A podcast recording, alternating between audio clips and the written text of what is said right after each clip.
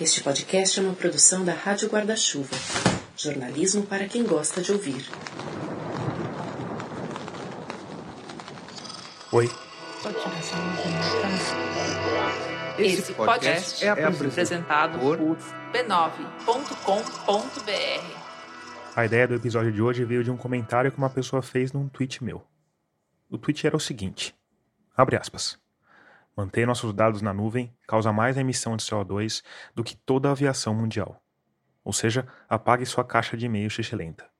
Aprendi isso assistindo a série Connected, feita pelo Latif Nasser, para Netflix. Fecha aspas.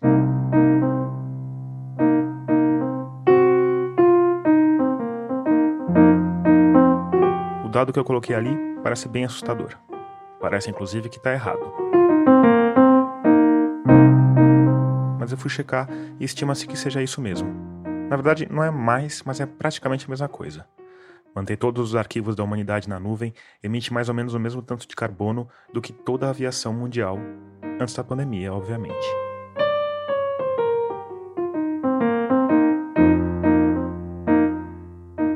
E pode parecer estranho, pode parecer assustador, mas faz sentido. Porque você talvez não pense nisso, mas aquelas suas fotos de gatinho, seus nudes trocados com crush, seus spams, suas conversas esquecidas no chat daquele aplicativo que você nem usa mais, tudo isso que está na nuvem, na verdade, não está em nuvem nenhuma. Porque a verdade é que não existe nuvem. Não existe uma névoa de dados pairando no éter. Todos os seus uploads, tudo que você carrega na internet, vai ser baixado e guardado em algum canto do planeta, num disco rígido ou coisa assim. Esse sistema de armazenamento vai ter de ficar ligado na energia 24 horas por dia, 365 dias por ano, vai precisar de um ar-condicionado e vai precisar de um prédio em volta dele.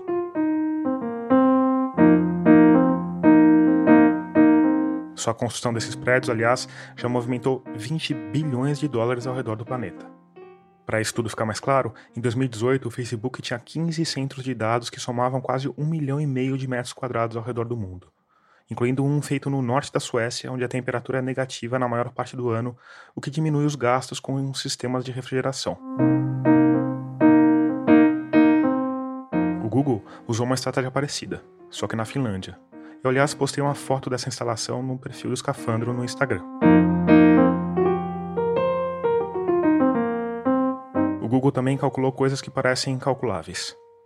Uma busca, por exemplo gasta a energia necessária para manter uma lâmpada de 60 watts acesa por 17 segundos e emite 0,2 gramas de gás carbônico. O que não é exatamente muita coisa, a não ser que você leve em conta a quantidade de buscas que faz por dia e a quantidade de pessoas que fazem buscas todos os dias ao redor do planeta. Esses dados são bem assustadores, bem impressionantes, mas como eu já disse, não foram eles que deram a ideia para esse episódio. Foi um comentário que um cara fez no meu tweet. Ele apagou esse comentário depois que eu respondi, então não vou citar textualmente. Mas no geral ele dizia que o meu argumento não fazia sentido, porque as empresas eram as maiores responsáveis por esses dados na nuvem, com destaque para o Facebook. Eu argumentei que, claro, o Facebook devia estar entre os maiores armazenadores de dados na nuvem, mas que os dados eram de fotos de gatinhos, selfies, churrascos de família e textões que eu, ele e você postamos na rede. Aí ele parou de responder e apagou os comentários.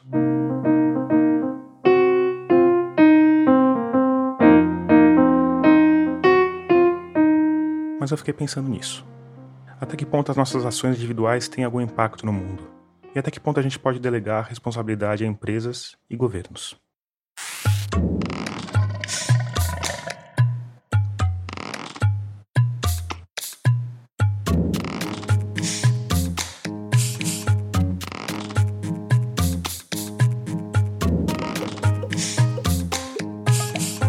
Sou Tomás Chiaverini e o 35º episódio de Escafandro já começou.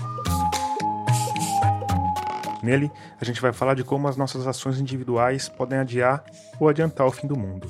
E a gente vai fazer isso falando de lixo.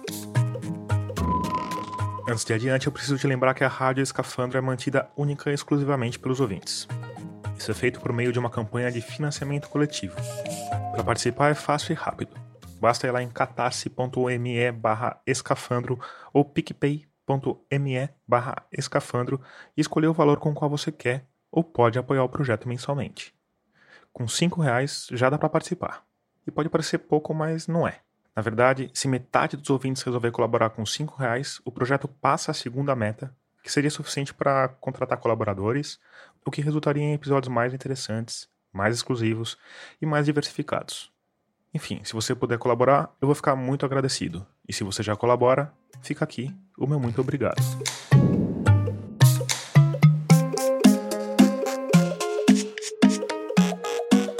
Faz algum tempo que eu penso em como falar sobre isso, sobre os limites das nossas ações num mundo que parece desgovernado em proporções planetárias. Se o ministro do Meio Ambiente responde ao inferno que tomou conta do Pantanal com um risinho irônico, se o presidente dos Estados Unidos questiona o aquecimento global, de que vai adiantar a gente fazer compostagem ou separar o nosso lixo? Eu passei algum tempo com essa ideia ricocheteando nos miolos, sem saber muito por onde começar, até que eu lembrei de uma história. Eu sou a Carolina Tarrio, todo mundo me chama de Carô, sou jornalista de profissão. A Carô também é uma das fundadoras do movimento Boa Praça, que articula cidadãos, empresas e poder público, instituições para ocupar e revitalizar e criar melhores espaços públicos, especialmente as praças da cidade e tem uma preocupação especial com relação ao altíssimo consumo e descarte de plástico. Essa preocupação tinha um foco especial. Garrafas plásticas de leite. Ter o maior volume de plástico que eu gerava na reciclagem da minha casa. Além disso, a Carol tinha, vamos dizer assim, um relacionamento sério com a empresa. Eles deixavam leite três vezes por semana né, na, na porta do, do apartamento em que eu morava. Eles, no caso, é a empresa de laticínios Fazenda Bela Vista que a gente está acostumado a chamar de leite da fazenda. E eu pagava um boleto no final do mês relativo ao meu consumo. Então eles sabiam quantos leites eles iam deixar cada semana na minha casa e quantas garrafas estariam comigo. Por tudo isso, a Carolina Tarrio resolveu tentar conversar com a empresa, né? Primeiro via canais de atendimento, saque. Essa conversa pode ser resumida com uma pergunta. Não dá para ser retornável esse sistema? E eu cheguei a propor que eu pagasse por isso. Vamos supor que eu consuma 30 no mês, uma por dia, eu compro 30 garrafas de vidro de vocês e a gente vai só trocando uma por outra. Como era feito antigamente, né? Exatamente, que nem era feito antigamente e está se voltando a fazer no Reino Unido, por exemplo, né? E aí, assim, no começo era bem evasivo, ah, claro, vamos pensar, ah, sim e tal. Depois eles começaram a vir com algumas respostas um pouco mais específicas, do tipo: ah, é um produto alimentício, é um produto que, que tem uma vida útil rápida e tem toda uma, uma, uma questão de higiene. E isso inviabilizaria a ideia do sistema retornável. Mas o, o que eu percebi é que, na verdade, em 10 anos, eles não tinham feito, tomado absolutamente nenhuma iniciativa. E diante dessa inação. O meu incômodo com aquilo foi ficando tão grande, eu fui me sentindo tão refém na medida em que a empresa também, durante 10 anos, foi educadamente convidada a mudar e nada fez, que aquilo foi crescendo em mim. A gente é meio palhaço aqui, então tá, então vamos, vamos fazer uma, uma loucura.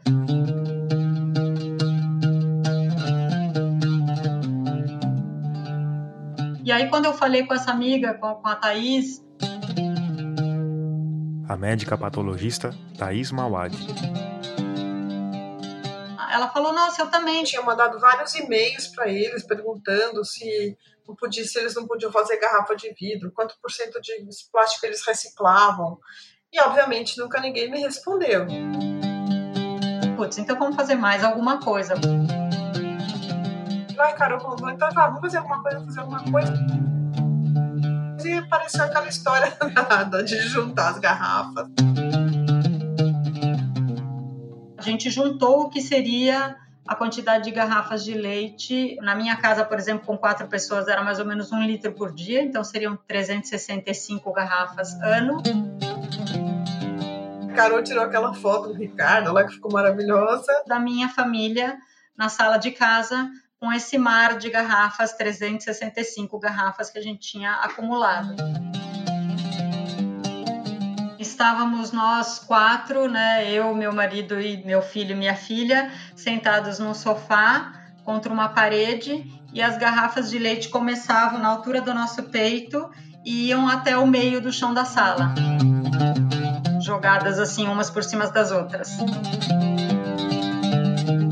Essa foto, você já sabe, Tá lá no nosso Instagram, que é arroba Rádio.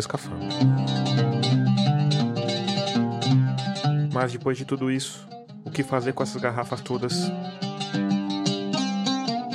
Devolver pro dono, claro. E aí a gente foi entregar. A gente catou é, Uma cesta lá catada no lixo também. umas espécies de umas redes laranja que tem em construção, né? Uma rede assim, a gente colocou essas garrafas dentro dessas redes, então você conseguia ver o que, que tinha ali dentro. Montamos três, quatro fardos com as garrafas dentro e fomos até a empresa devolver o que era a final deles.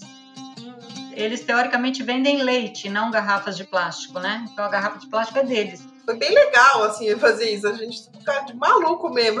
As mulheres lá entregando um monte de coisa de leite. Por coincidência, quando a gente foi devolver, fazia sete anos da lei de resíduos sólidos, a TV Globo estava fazendo uma matéria sobre isso, o quanto a lei não tinha pegado, né? E eles aproveitaram o nosso exemplo, então tinha um cinegrafista da Rede Globo, um repórter e mais uma pessoa que estava filmando pra gente. E os caras ficaram brancos a hora que eles viram a gente, assim. Eles ficaram um pouco assustados, nos receberam, mas falaram: ai, não, não tem ninguém que possa falar com vocês agora, é, vamos aqui dar um, um contato da pessoa, sim, vamos receber as garrafas, não, claro, elas são recicláveis, né? Esse é um dos pontos centrais do embate entre a Carolina da Rio e o leite da fazenda. Porque o fato da garrafa ser reciclável não quer dizer que ela é de fato reciclada. E aí ficou por isso mesmo. A matéria saiu no Jornal Nacional, saiu depois uma matéria da Mara Gama na, na, no UOL, né, na Folha, falando da ação.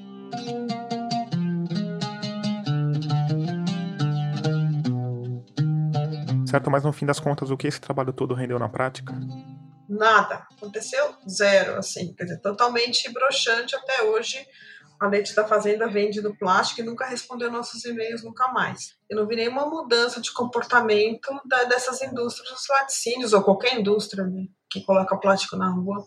Eu nunca vi nenhuma. Nem da população, na verdade, né? Eu sinto assim que as, acho que as pessoas não estão nem aí, eu não sei. Eu, acho que a maioria das pessoas não está nem aí sei lá, eu vou no supermercado eu fico eu fico horrorizada assim, porque eu falo assim, meu, o que custa levar sacolinha, né? Talvez você tenha achado esse termo um pouco forte. Horrorizada. Mas talvez você também tenha passado batido por um detalhe importante na biografia da Thaís. Ela é médica. E não é qualquer médica. Ela é médica patologista. Em outras palavras, ganha a vida estudando o que deixa a gente doente. Sou professora de patologia na Faculdade de Medicina da USP e tenho trabalhado há algum tempo com patologia ambiental. E comecei a estudar é, o problema da poluição do ar, né, como isso afeta a nossa saúde, principalmente a, a saúde pulmonar, que é o meu tema de interesse. Para descobrir o que tem feito mal aos nossos pulmões, a Thaís Mawad, obviamente, tem que estudar o que a gente respira. E talvez isso seja novidade para você, mas entre todos os poluentes do ar, tá ele, o plástico. Estamos respirando essas fibras todas que estão pelo ar. Respirar plástico realmente não parece uma boa. Mas o que isso faz de fato no nosso organismo? A melhor resposta, até agora, é que a gente não sabe. A gente não sabe até que ponto do pulmão elas vão, onde que elas param, porque elas são algumas são grandes, outras são pequenas, e principalmente a gente não sabe quais os efeitos adversos disso. A gente então está estudando a quantidade de microplásticos que tem no ar de São Paulo e tentando desenvolver uma técnica para identificar microplástico dentro do tecido pulmonar. E isso é feito por meio de autópsia? Isso. A gente já coletou esse material, né? Seriam fragmentos de pessoas que moravam em São Paulo, lógico, com aprovação de comitê de ética e consentimento informado da família, que cederam um fragmento de pulmão para esse estudo. E esse estudo agora está nessa fase de tentar identificar a, metodologia específica a ser usada para é, tentar identificar se tem microplástico dentro do pulmão, as regiões mais profundas do pulmão. O trabalho foi interrompido agora por conta da pandemia, né? Quando foi interrompido, o estudo do qual a Thais faz parte estava focado em duas frentes. Ver se tem o plástico e ver até que tipo de plástico é, né? Porque existem muitos tipos de plásticos é, que estão por aí soltos na atmosfera. A coisa nova é tentar dissolver esse tecido pulmonar e tentar identificar fragmentos pequenos, que às vezes não são tão fibrilares, que é mais fácil de identificar, dentro do meio desse tecido pulmonar. Essa é a dificuldade técnica que a gente está enfrentando, espero, esperamos vencer, né? Para é, conseguir mostrar, a gente acha que, imagina que deve, deva ter sim plástico dentro do pulmão, né? Porque tem no ar, isso a gente sabe. Tem poucos estudos, você vê que ainda isso não tem muito bem na literatura, não tem nenhum estudo ainda. Acabou de sair um, um, um relato num congresso dizendo que eles identificaram vários órgãos, mas a gente ainda não teve acesso ao trabalho completo. Em vários órgãos, não necessariamente no pulmão. No pulmão, no fígado, acho que no rim.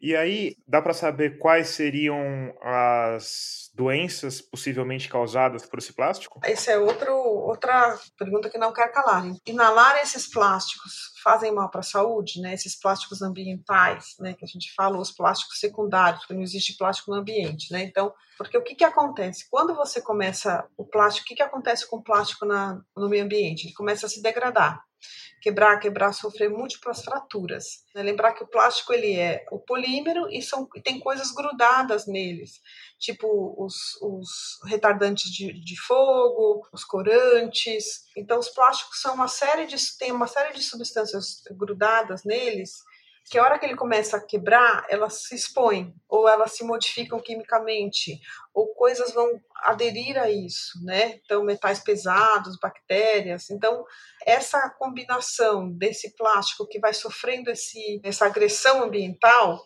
durante muito tempo, é, leva uma partícula que eles acreditam que seja potencialmente mais danosa à saúde do que um plástico que você, o virgem. E essa é a pergunta que está todo mundo querendo responder. Isso faz mal para a saúde? O que que faz mal, né? O que que, o que que pode acontecer? Então a gente sabe sim. Em animais, né, em animais marinhos principalmente, já tem vários estudos, né, porque eles conseguem mostrar melhor, né, aquele microplástico, eles conseguem consegue até ver dentro do corpo do animal, né? Nesses animais, por exemplo, tem muito dano para trato digestivo, né? Porque o plástico entope o, o trato digestivo daquele pequeno animal. Tem estudos que mostram que afeta o fígado, induz é, uma situação metabólica pró-inflamatória nesses animais. Em, em, humanos, a gente ainda não sabe direito. Essas substâncias que são aderidas ao plástico, a gente sabe que algumas delas são, é, sim, potenciais causadoras de doença humana, tipo esses é, flame retardants que eles falam, os fitalatos, é, as, as dioxinas, coisas que estão presas dentro do plástico. A gente não sabe se ele faz mal não só na forma aspirada, mas na forma geral. A gente não sabe o efeito do plástico geral sobre o ser humano. Não sabe, não, porque a gente está comendo, né? Isso com certeza, está comendo. A gente está inalando, são as duas principais rotas, né? E eu sei que cientistas odeiam esse tipo de pergunta, mas jornalistas adoram. Fala. Dá, dá para imaginar o que, que tipo de doença ele possa causar? Olha, no pulmão, vou te falar do pulmão, que é o que eu entendo, né? Então, então tem duas coisas que podem acontecer no pulmão. Vai depender muito do tamanho do plástico ou aquela composição química que está lá. Então, é, pode induzir uma, um processo inflamatório local no pulmão, então, você tem uma partícula que está lá e que ela não consegue ser eliminada. Que, né, o nosso organismo não dá conta de degradar o plástico, então ela não consegue ser eliminada, ela está lá, ela vai ficar suscitando uma reação inflamatória crônica. Então, você pode ter alguma lesão, uma lesão inflamatória crônica dentro do pulmão, que a gente não sabe dizer que tipo de lesão que é, mas trabalhadores da indústria do nylon, do plástico, estão expostos àquelas micropartículas aéreas, podem desenvolver é, fibrose pulmonar. Isso já tem estudo né, grandes quantidades que essas pessoas estão inalando. É, outra coisa é essa partícula ser tão pequena, né, ele vai quebrando, quebrando, quebrando, quebrando em nanoplásticos, né, ele é desde uma partícula que é uma fibra, que tem 2 milímetros de espessura e 5 centímetros de comprimento, né, então ele é uma coisa grande, até uma coisa que é uma nanopartícula, que ela vai fragmentando, fragmentando, fragmentando ela é tão pequena que ela entra no sangue e vai dar um efeito, vamos dizer, sistêmico pró-inflamatório, que é como a gente explica hoje, por exemplo, a doença cardiovascular relacionada à poluição. Né? Você tem partículas é, da poluição circulantes que vão fazer um efeito pró-inflamatório. Pode ser que no plástico tenha o mesmo mecanismo. E esse plástico todo que está na, na atmosfera e na água, né? É, dá para dizer da onde vem a maior parte dele? Mais tem microplástico é em casa. Nossa. É. Então, gente tem um estudo que mostra que se você está preocupado em comer uma ostra que tem microplástico, veja o que tem no seu prato. Tem até um estudo inglês mostrando isso. Por exemplo, em casa, todas aquelas, aquelas roupas de plush, sabe? Aquelas de, que são bem fofinhas, assim. Sei. Aquilo tudo solta fibra pra caramba, né? São microfibras de plástico que estão sendo soltas, então tudo, toda a roupa, todos os utensílios que a gente tem, a gente está rodeado. E a bucha de lavar louça. É, tudo, né? A gente está rodeado de plástico. No ar, então é essa, é essa, esse plástico também, né, que está presente. O outro plástico que a gente não que a gente não imagina que tem, mas é o plástico do pneu. Então o atrito do carro com o pneu libera, além de liberar um monte de metais pesados, etc., libera também microplástico. Nuvens de microplástico, deve. É. Se a gente conseguir enxergar, deve ver uma. É, é, já tem alguns então já fizeram estudo na China, já fizeram estudo em Paris, já fizeram estudo em Londres. Todos os lugares têm microplástico é, no ar, né? Então a gente, o nosso aqui, aqui o nosso de São Paulo, tá, a gente está coletando, né? Esse está andando a gente está coletando esse microplástico na porta da Faculdade de Medicina e dentro do meu escritório para comparar. E como é que vocês coletam isso? É, vocês coletam ar? É, é uma caixa aberta que fica no topo da Faculdade de Medicina, lá no quinto andar, e ela tem um filtro de vidro. Então, aquele pó todo que cai vai depositando naquele vidro, né? Então, depois você tem que você lava aquele vidro e vê o que tem de microplástico ali.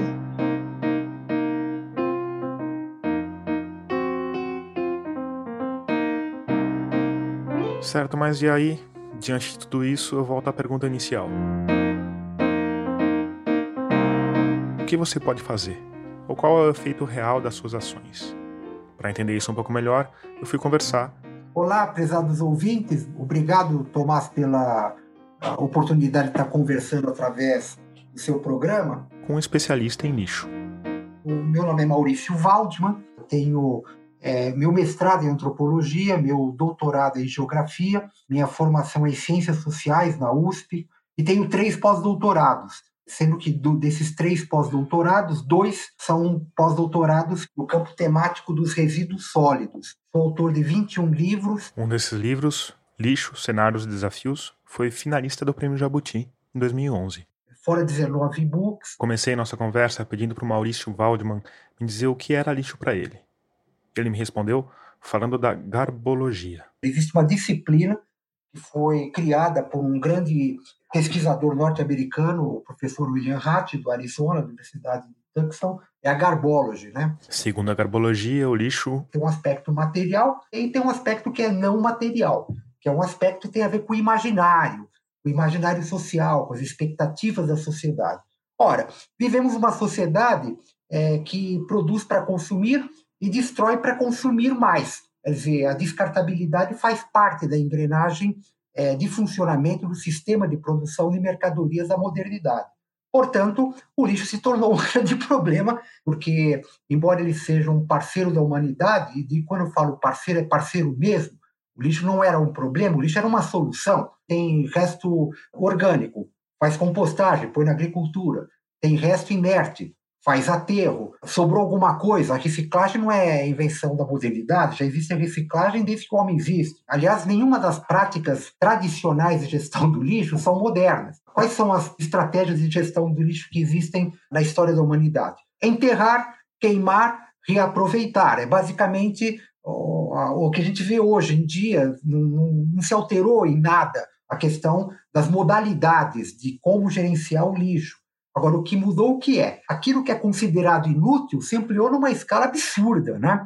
Em 2016, o mundo gerou 2 bilhões de toneladas de lixo por ano.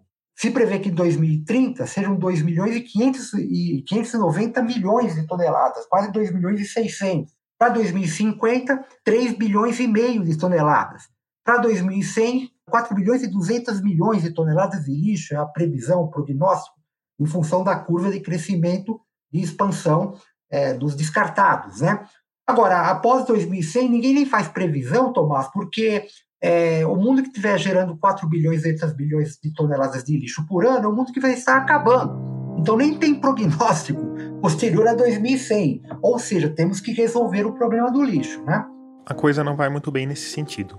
Em 2010, o país aprovou a Lei Nacional dos Resíduos Sólidos, que tinha como objetivo central eliminar todos os lixões do país. Hoje, mais de uma década depois, o Brasil ainda tem 3 mil lixões.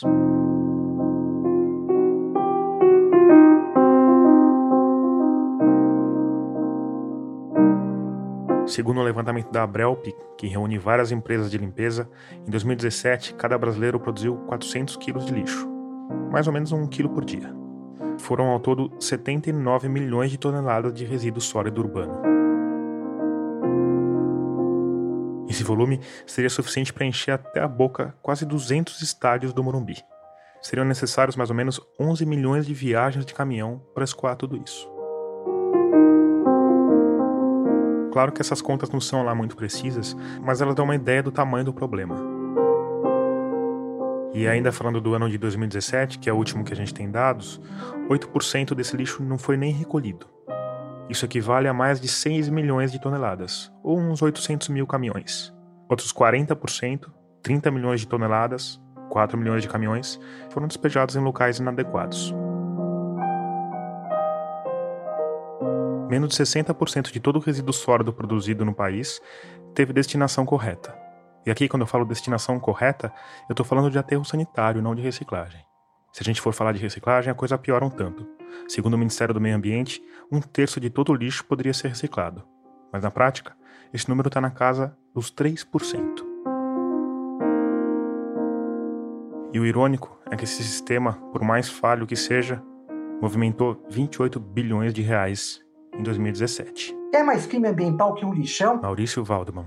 Você pega o lixo, descarta ele de qualquer maneira, sem estudo nenhum, sem preocupação nenhuma com o ambiente, gera chorume, gera gás metano, é um foco de problemas sanitários, está cheio de vetores de doenças. Então a lei dos crimes ambientais já proibia. Bom, é uma lei que não pegou. Aí me vem contra as leis. Vieram com a lei da, da Política Nacional dos Resíduos, resíduos Sólidos, a PNRS, que também não pegou. O simples fato de você ter no universo coloquial essa expressão leis que pegam e leis que não pegam, como assim pega e não pega? Na Dinamarca a lei existe ela tem que pegar. Ah, mas aqui não é bem assim, porque o Estado no Brasil não, não é um Estado funcional, ele é um Estado disfuncional. E para além de tudo isso, tem a gestão do lixo que pelos números gerais você já percebeu que não está funcionando lá muito bem.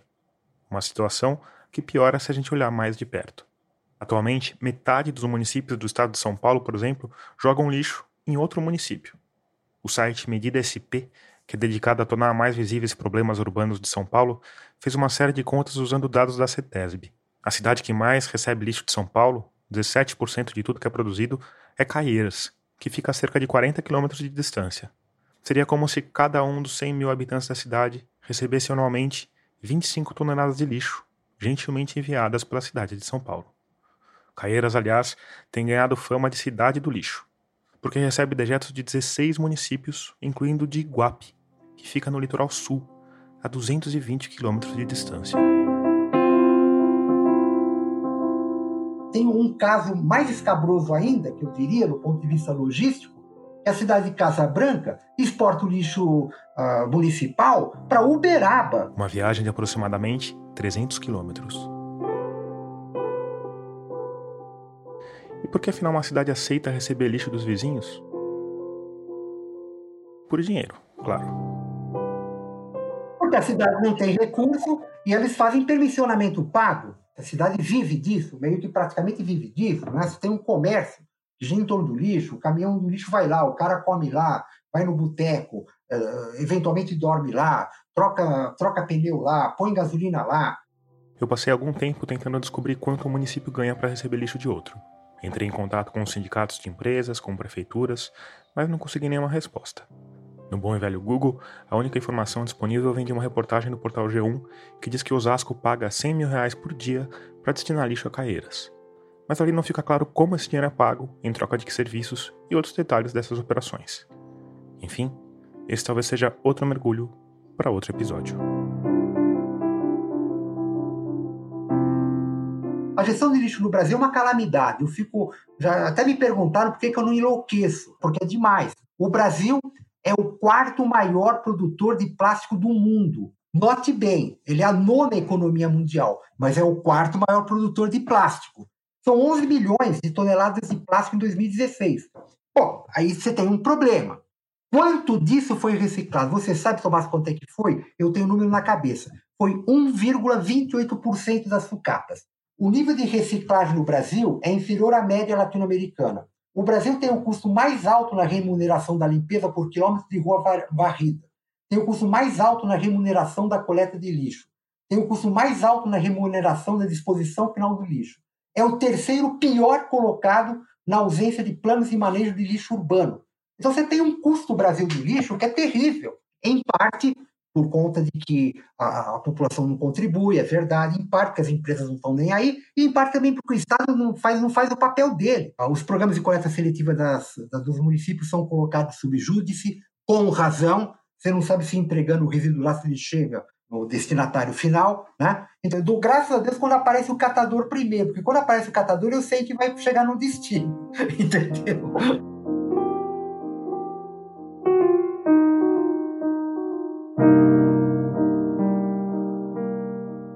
Custo de fabricação de produtos feitos com material usado aqui no Brasil pode ser maior do que o custo de produção com matéria-prima virgem. Houve um tempo que o governo estimulou que os industriais investissem em um parque reciclador de plástico, só que na hora de eles terem a sucata, eles não têm. O resultado? O Brasil, em vários anos, importa em larga escala a sucata de PET. Aquela garrafa PET fica lá provocando enchente, fica na, na, na, sarjeta. O sistema de reciclagem no Brasil não tem competência suficiente para tirar esse, esse PET da rua e colocar na mão do industrial para fazer vassoura e camiseta. Conclusão: teve ano que o Brasil importou PET da, de Taiwan. Alguém pegou lá do lixo, colocou numa peça, prensou, enfardou e mandou para cá. É isso. Quer dizer, a gente resolve o problema do lixo dos outros com isso. É curioso. Quando você tem uma situação em que os problemas se acumulam, eles se tornam cada vez mais ingovernáveis. E por onde tem que ter a solução? Eu creio que falta, para começo de conversa, uma discussão muito séria sobre a questão da identidade nacional. Qual é o projeto de comunidade nacional que nós temos que nenhum partido, nenhuma universidade faz. Enquanto a gente ficar cismando de não saber quem a gente é, e ter problema com a origem da gente, isso não vai ser resolvido. então, você começa a se aliar da, da comunidade. Então, os problemas da comunidade não são, são seus problemas.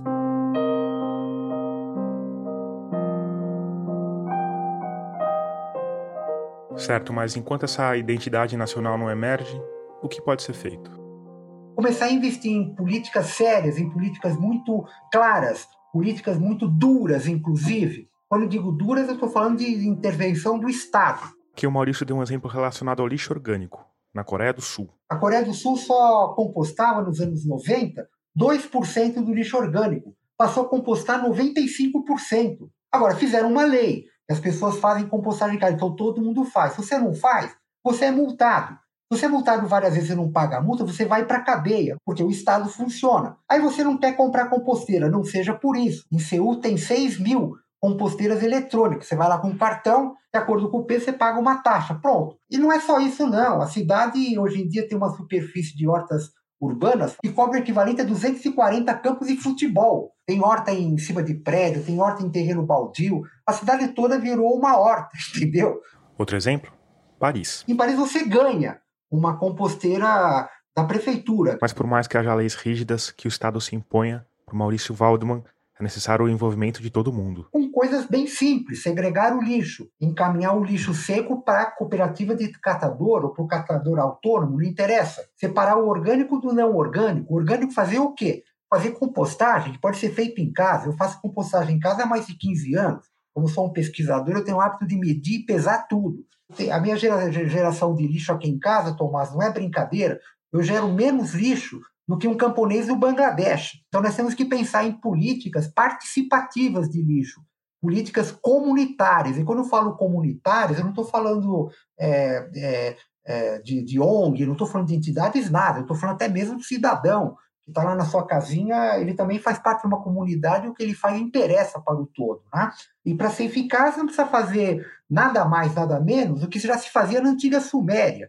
Você pega o orgânico, você recicla. Aquilo que dá para reutilizar, fazer que nem os vikings, tem a menor fração de, de ferro. Os vikings reaproveitavam, porque é, não pode ficar jogando o recurso fora. O mundo não tem recursos infinitos.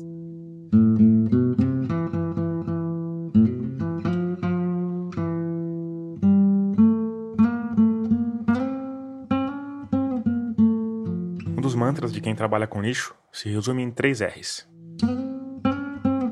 reduzir, reutilizar, reciclar. Pois bem, reciclar vem depois de reduzir e reutilizar. E tem um quarto R aí que é muito importante, que é a questão de repensar, né?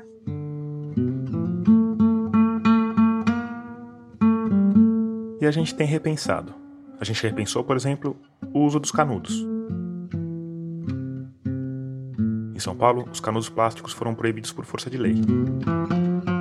O estabelecimento que insistia em usar canudo plástico está sujeito a uma multa que pode passar de 5 mil reais. Aí o que fizeram esses estabelecimentos? Uma boa parte deles passou para os canudos de papel, que ambientalmente são uma boa, só tem o problema de que acabam derretendo antes de você terminar o seu suco. Mas outra parte partiu para os canudos de metal. E aí o pessoal foi olhar com cuidado os possíveis impactos dessa mudança. Eu achei um estudo feito nos Estados Unidos que mostra que a energia gasta para produzir um único canudo de metal é igual ao que se gasta para produzir 102 canudos de plástico. Claro que tem outra solução interessante para o paradigma do canudo. Você pode, por exemplo, beber direto do copo.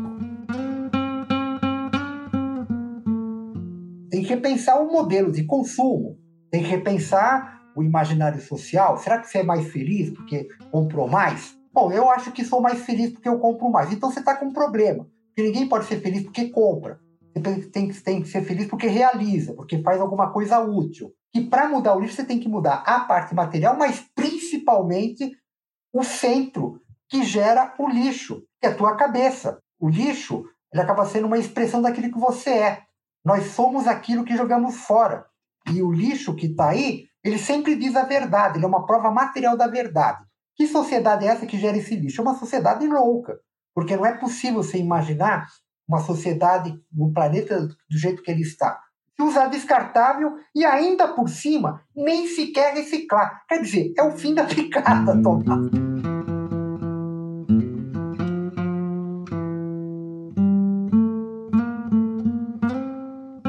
Enfim, eu acho que na verdade é muito pouco o que você, como cidadão, acaba tendo margem para fazer. Carolina tá rio de volta.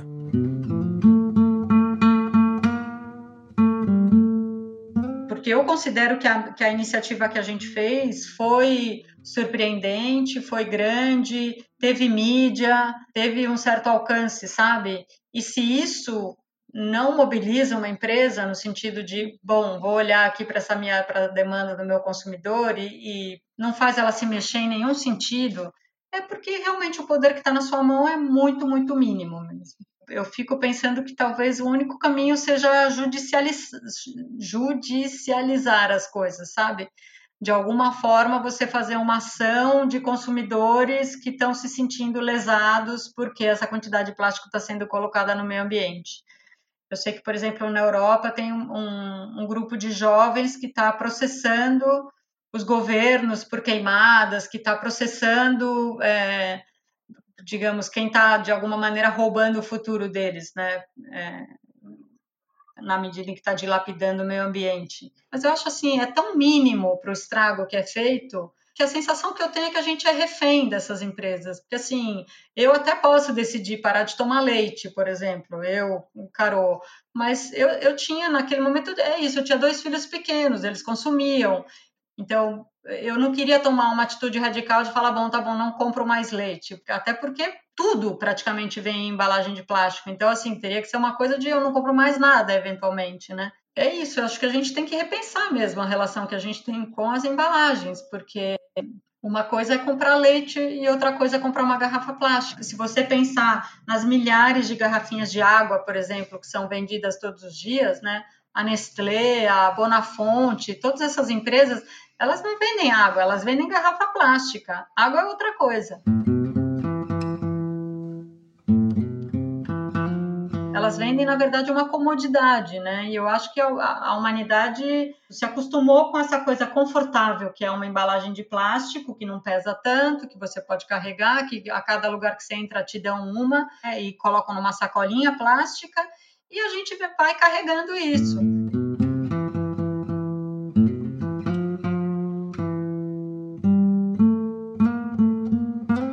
Vai achando que quando joga fora, não sei, vai para algum lugar estranho, mas na verdade não vai para algum lugar estranho, está indo para mar, para rio e está voltando para nós. E a gente está bebendo isso de volta. Tem um pedaço que é um pedaço do conforto, que é muito difícil as pessoas é, desarraigarem disso. E é muito difícil fazer as pessoas é, conectarem o que, que é sacolinha plástica, o que, que é a foto do gatinho, o que, que o canudinho tem de impacto e qual é a grandeza desse impacto lá na frente.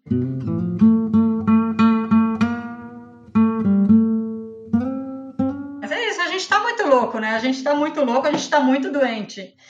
É, então, acho que o primeiro passo é assumir, estamos muito loucos e muito doentes. E, então, e, e a gente precisa urgentemente começar a imaginar para onde caminhar, sabe? Se encantar com outro tipo de fazer, com outro tipo de futuro, com outro tipo de estar no mundo é, que não seja o que a propaganda nos vende e, e, o, e o que o iogurte azul pode nos trazer de felicidade.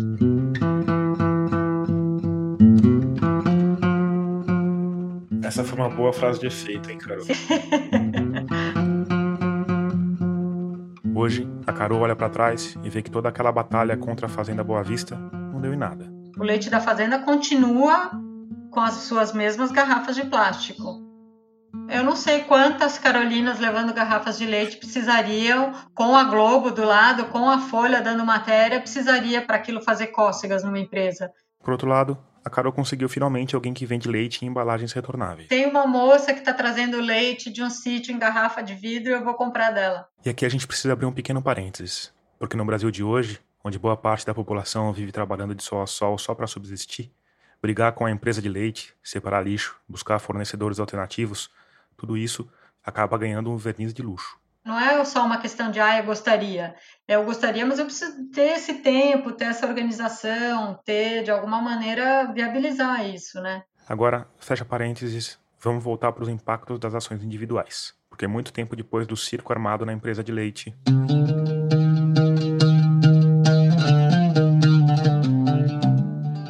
Almoçando com uma pessoa ela falou: Ah, eu estou participando de um, um, projeto de reciclagem bem bacana da Danone, que é, é, engloba toda a cadeia, tem os catadores, tem a indústria, porque eles viram uma matéria no Jornal Nacional, ficaram super assustados com as mulheres que foram levar umas garrafas de leite.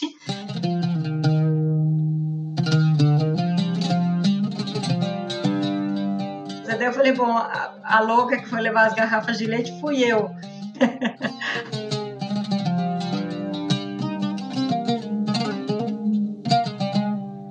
Eu procurei a Fazenda Boa Vista, pedi que eles indicassem alguém para participar do episódio. Eles responderam com uma nota. Disseram que fazem uma compensação ambiental e que cumprem o que estabelece a Política Nacional de Resíduos Sólidos.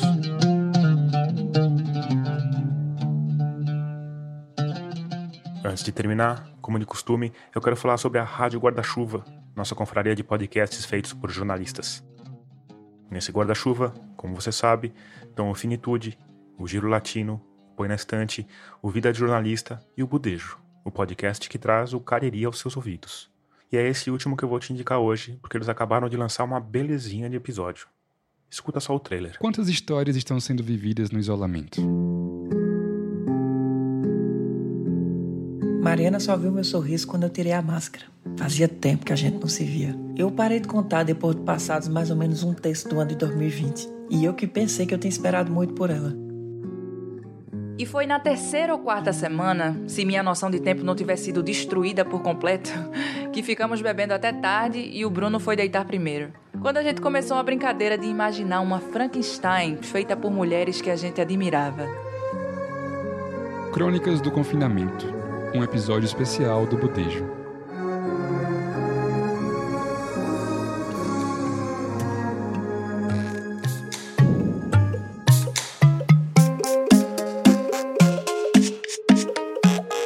Termina aqui o 35º episódio de Escafandro. A trilha sonora tema desse episódio é do Paulo Gama. A mixagem de som do Vitor Coroa.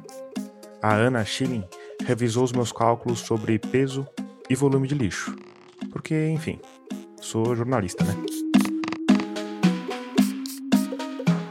Eu sou Tomás Chiaverini e concebi, produzi, editei e sonorizei esse podcast. Obrigado por escutar e até o próximo mergulho daqui a 15 dias.